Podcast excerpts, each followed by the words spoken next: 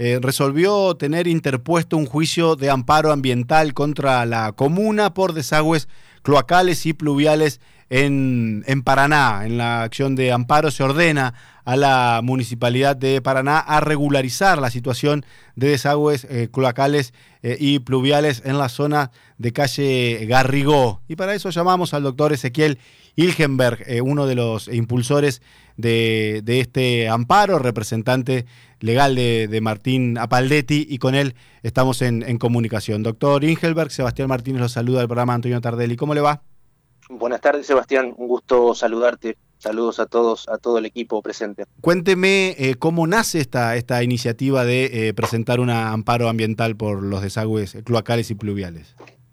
Sí, mira, te comento, esta es una situación que ya viene de, vieja data.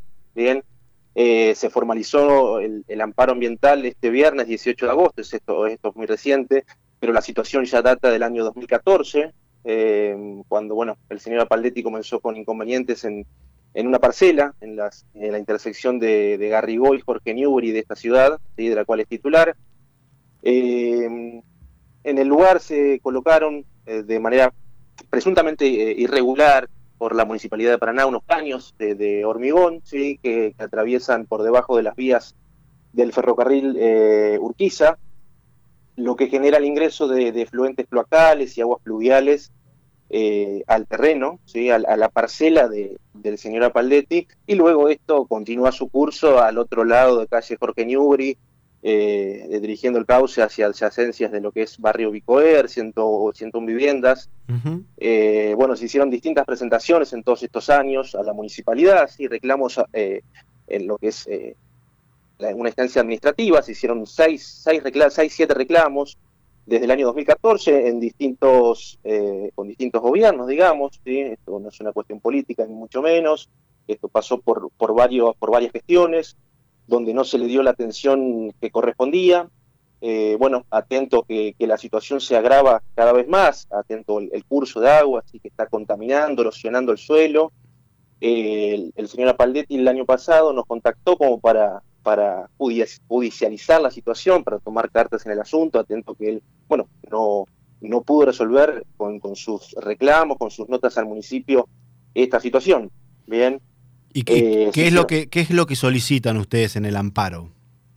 Sí, nosotros lo que solicitamos en el amparo básicamente es que se regularice la situación de esos desagües eh, cloacales y pluviales eh, que desembocan directamente en la parcela de, señor Apaldetti.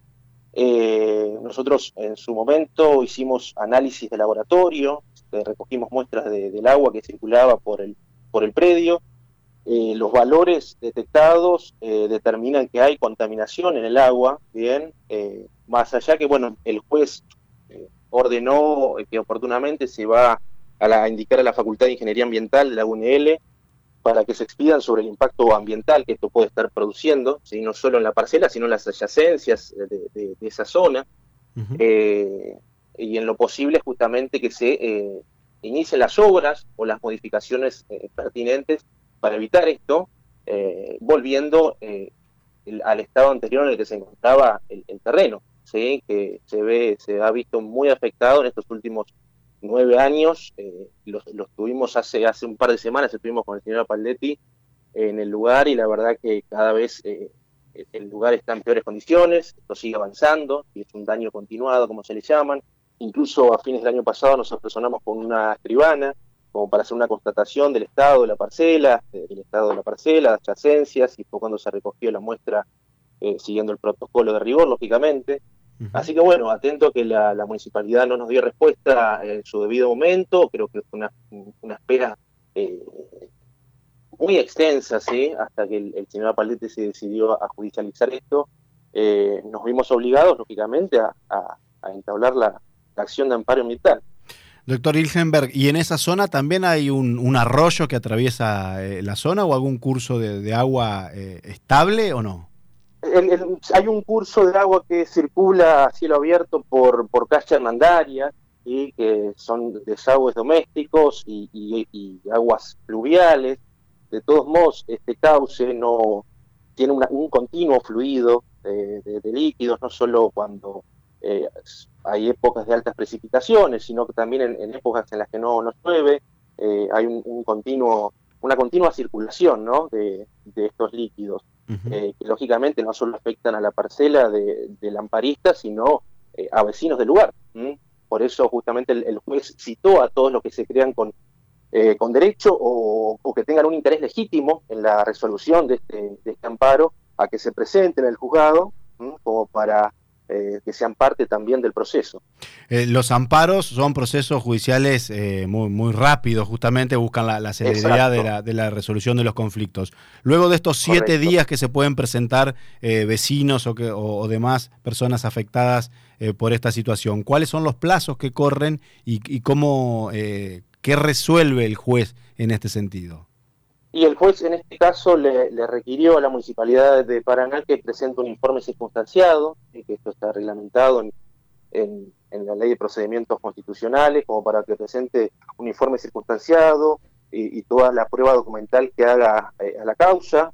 Eh, este periodo de siete días también lo tienen las personas, como reciente mencionaba, como para presentarse en el juzgado. Eh, y una vez que esto esté, que esté presentado en el juzgado por parte del demandado, del municipio, eh, el juez bueno, va a instruir eh, los pasos a seguir. Eh, suele, como te digo, suele ser un, proceso más breve, más acotado que, un proceso ordinario, pero lógicamente va a llevar algún tiempo como para que se pueda producir más que nada toda la prueba. así que bueno, veremos y trataremos de que se pueda resolver de la mejor manera, ¿no? Siempre confiando lógicamente en la justicia. Doctor Ingenberg, gracias por estos minutos con Radio Costa Paraná. No, por favor, ha sido un gusto y quedo a su disposición.